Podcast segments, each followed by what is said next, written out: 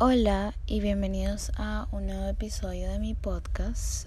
Ese hola al inicio fue un poco agresivo, pero perdón, eh, simplemente no sé cómo hacer intros, I'm sorry. Estoy aquí con mi taza de café que ya me tomé la mayoría, pero guardé un poquito para el podcast porque no puedo grabar sin mi café, I'm sorry. Is that gross? I don't care.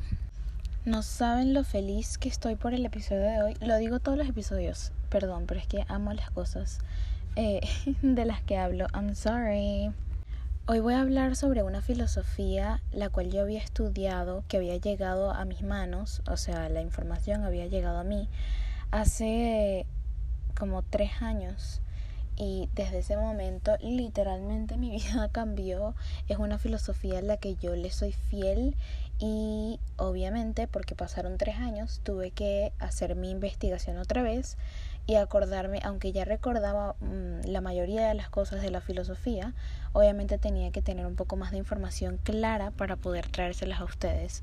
Esto es una filosofía que me encanta, me fascina y yo siempre digo que cuando tú le vas a compartir este tipo de información a grandes cantidades de personas. No es que digo que mi podcast llegue a millones de personas, pero hay personas que tienen una mente un poquito más cerrada y recibir información tan expansiva, no sé si expansiva sea la palabra, pero información que te puede cambiar tu manera de ver la vida de una manera tan brutal que pueden recibir señales que hagan que su mente se cierre, ¿ok? Me confundí todo, pero básicamente lo que quiero decir es que antes de escuchar este episodio, le pongas pause, tomes respiraciones profundas y imagines una luz blanca iluminando tu cuerpo, ¿ok? Con señal de que estás abriendo tu cuerpo a este tipo de información porque yo sé que puede ser a game changer y es información que mucha gente no sabe. Con esto no quiero decir que esta es información exclusiva que llegó a mí para compartírsela al mundo. Eh, Espinosa, del que vamos a estar hablando hoy, es un filósofo conocido. Sus libros están afuera, información sobre él está afuera. Pero de todas maneras mucha gente no sabe sobre él, así que para mí era importante compartir lo que les acabo de decir. ¿Quién es Spinoza? Spinoza es un filósofo portugués que fue criado en la comunidad portuguesa de Ámsterdam. Él perdió a su madre a muy temprana edad. Años después, perdió a su padre, a su madrastra y a su hermana.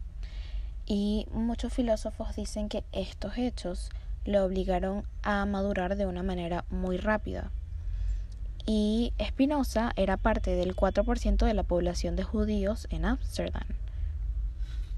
Era un grupo muy pequeño de judíos que se reunían y tenían su comunidad para rezar y compartir sus opiniones sobre la religión. A los 23 años, Spinoza fue expulsado de la comunidad de judíos y de hecho lo llamaban un maldito.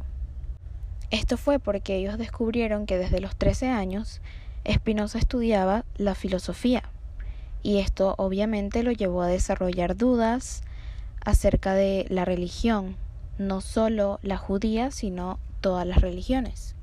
Después de perder a su familia y ser expulsado de su única comunidad, él decidió irse del país y cambió de trabajo.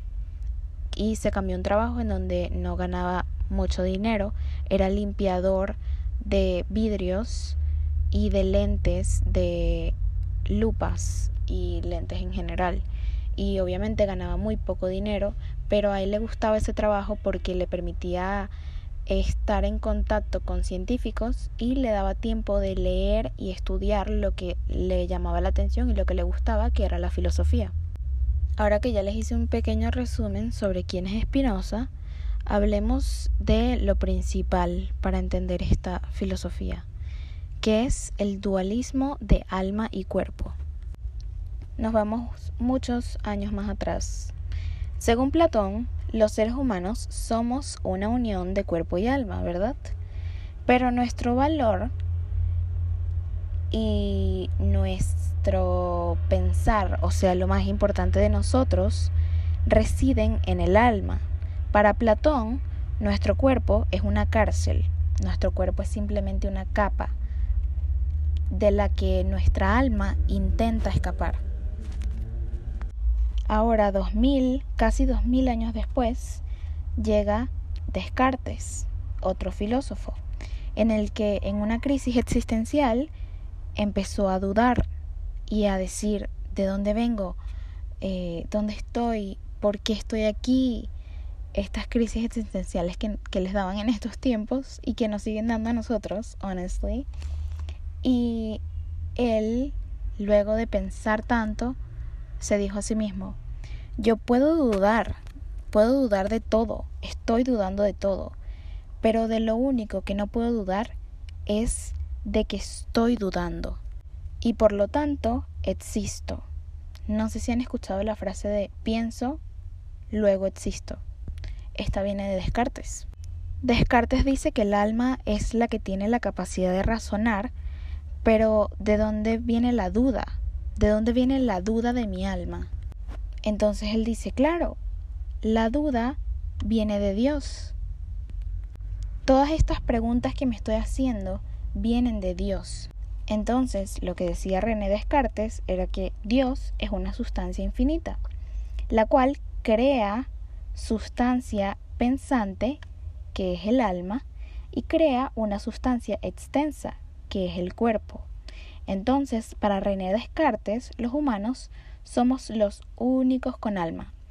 Él estaba exponiendo esto en un grupo con muchas personas, él estaba exponiendo su filosofía y él dice que pues los seres humanos somos los únicos que tenemos alma, que podemos pensar y que podemos sentir. Él dice que el cuerpo percibe y el alma toma las percepciones para comprender.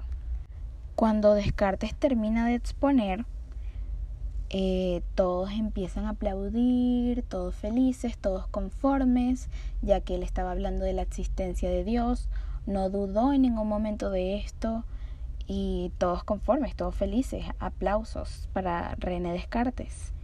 Pero en el fondo, en el fondo del grupo, del lugar en donde estaban, había un muchacho, el cual estaba prestando atención y miraba a René Descartes con admiración, de hecho.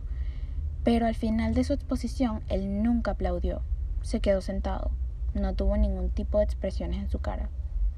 Y se levantó y tomó la palabra. Y empieza a expresar aquí su filosofía, la cual es completamente diferente a lo que acaba de exponer René Descartes. Y es una filosofía que rompe con el dualismo del alma y cuerpo y rompe con la autoridad de todas las religiones. Ahora empecemos a hablar un poco de el Dios de Spinoza. ¿Quién es Dios para Spinoza? La clave para entender esta filosofía es entender el concepto de sustancia, René Descartes había dicho en una obra anterior que una sustancia es aquello que solo necesita de sí mismo para existir. Y lo único que puede cumplir con este requisito es Dios. Es lo único que se creó sin necesitar nada ni a nadie. Y por lo tanto, la única sustancia es Dios. Y hasta ahí, Spinoza está de acuerdo con lo que dice René Descartes. Tienes razón, Dios es la única sustancia. Pero él le pregunta, ahora, si Dios es una sustancia, y es la única sustancia, ¿de qué sustancia estamos hechos nosotros? ¿De qué sustancia están hechos los animales? ¿De qué sustancia están hechos los objetos? Esta mesa, esta casa, esta ropa que tengo puesta, ¿de qué sustancia está hecha? René Descartes se encuentra en una posición muy difícil porque no sabía cómo responder esta pregunta. Y él intenta defenderse o responder con diciendo que Dios crea la sustancia extensa, que son los cuerpos, y crea la sustancia pensante, que es el alma. Ahora, Spinoza lo para y ahí nos damos cuenta de que René Descartes entró en una contradicción, porque él había dicho que la sustancia no se puede crear. La sustancia no se puede crear porque la sustancia no necesita de nada para ser creada.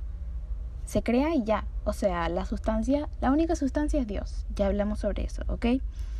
Entonces, esto nos lleva a un problema. Porque si Dios no nos ha creado, Dios, la única sustancia, no nos ha creado, entonces, ¿de qué sustancia estamos conformados realmente nosotros, los seres humanos, los animales, los objetos, todo? Y ahora Spinoza dice esto, ni la materia ni el alma han sido creadas por Dios, sino que a lo que llamamos materia y a lo que llamamos alma son una parte de la única sustancia existente, la cual es Dios. Ahora, esto quiere decir que mi cuerpo no ha sido creado por Dios. Mi alma no ha sido creada por Dios. Mi casa no ha sido creada por Dios. Yo no he sido creado por Dios. Entonces, mi cuerpo es una parte de Dios. Para Spinoza, Dios no crea otras sustancias, porque Dios es la única sustancia existente. Dios no crea las cosas, Dios es las cosas. Cada átomo en el universo es una parte de Dios. Ahora el siguiente punto de este video es Dios se expresa en infinitas formas. Entonces, ¿es Dios tan grande como nuestro universo? No. Spinoza dice que Dios es infinito. Entonces Dios es muchísimo más grande que nuestro universo. Esto nos lleva a un punto del cual quiero parar aquí para decir que hay muchas personas, incluyéndome a mí, que yo usualmente, eh, por eso es que esta filosofía a mí como que me, me genera un dilema mental, porque usualmente yo cuando rezo o cuando pido algo en las mañanas, yo me refiero a Dios como universo y universo como Dios. Entonces solemos creer que Dios es el universo, pero Spinoza aquí dice que Dios es muchísimo más grande que, que el universo, que el universo es solamente un granito de arena comparado a la playa tan grande que es Dios. Entonces Dios se expresa en infinitas maneras, pero los seres humanos solo conocemos dos, nosotros solo conocemos el pensamiento y la materia. Dios se expresa en nuestro pensamiento, que es nuestra alma, y se expresa en la materia, que es nuestro cuerpo. Ahora, es importante entender que estas cosas no son diferentes, son la misma cosa, ambas son Dios. Pero simplemente es Dios expresándose de formas diferentes. Dios está presente en absolutamente todo, no solo los seres humanos, como decía René, René Descartes. Él decía que los animales no tenían alma, que los animales no sentían, que las otras cosas aparte de los seres humanos no sentían, no eran capaces de pensar, de razonar. Nosotros éramos los únicos que podíamos hacer esto. Pero aquí viene Spinoza y dice que los animales son simplemente formas diferentes de Dios. Todo es Dios. Pero como ya había dicho en este punto, Dios se expresa en infinitas maneras y nosotros solamente conocemos dos. Y solo vamos a poder conocer dos. Hay miles y millones, infinitas formas de expresarse Dios que nosotros nunca vamos a conocer. Entonces, este esta taza de café que yo tengo es simplemente una forma diferente de Dios expresándose, pero yo no la entiendo los seres humanos no somos capaces de entender de qué manera, de qué forma se expresa Dios en otras, otros átomos, por ejemplo, una roca, un árbol. Entonces, Spinoza dice que todo lo que se expresa como cuerpo también se expresa como alma.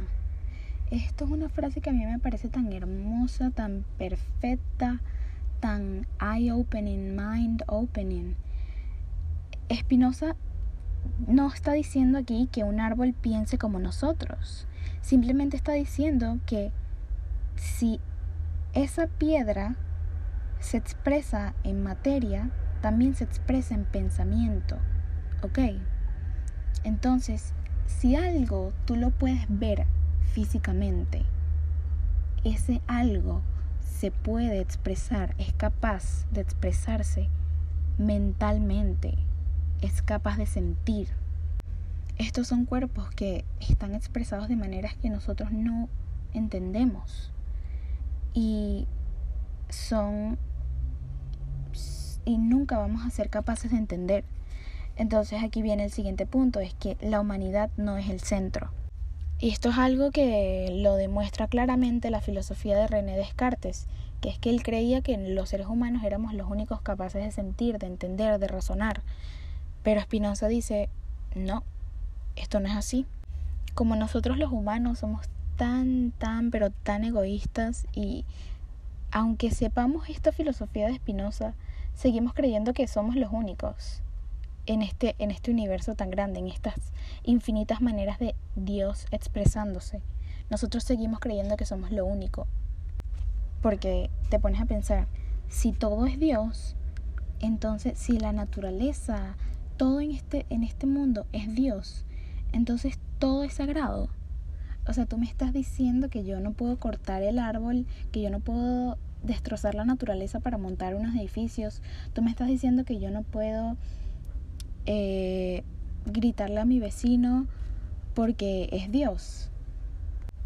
Pues sí, básicamente. Y esto es lo que nos cuesta tanto a los seres humanos.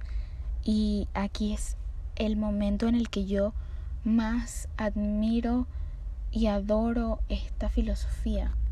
Ya que aquí podemos ver cómo eh, esta filosofía es tan hermosa y, y si tú puedes practicarla todos los días, es wow, te puede cambiar la vida de una manera extrema. Estaba tan concentrada hablando que no he tomado mi café. Ya está frío, no sé por qué mi café se enfría tan rápido, pero bueno. Esta filosofía te enseña a pensar las cosas dos veces antes de hacerlas y de decirlas. Es una filosofía que te enseña a ser consciente de lo que haces y de lo que dices a tratar las cosas de una manera mejor, de una manera buena, porque sabes que cada partícula es parte de Dios. Piénsalo de esta manera. Tú estás conformado única y exclusivamente de átomos y aún así eres capaz de pensar y sentir, ¿verdad? Entonces, la roca que está en el piso también está conformada de átomos, solamente de átomos, y de hecho tiene átomos que tú también tienes en tu cuerpo. Y esto nos lleva a pensar y a saber que esta roca también es capaz de sentir y pensar. Simplemente lo hace de una manera que los humanos no somos capaces de entender. Estoy muy agradecida y creo que lo voy a dejar hasta ahí por el episodio de hoy en gracias por escuchar y si quieren saber más sobre esta filosofía pueden hacerlo, pueden investigar más sobre los libros de Spinoza. Eh, yo dije sobre una pequeña parte de su grandiosa filosofía y solo una pequeña parte de su biografía. Eh, la mayoría de la información la saqué del canal de YouTube Marte 19 eh, yo amo ese canal, sube mucha información sobre filosofía que me fascina, me encanta. Pueden ir a verlo. Gracias por escuchar el episodio de hoy. Estoy muy agradecida de que estés aquí. Thank you so much, guys. See you next week.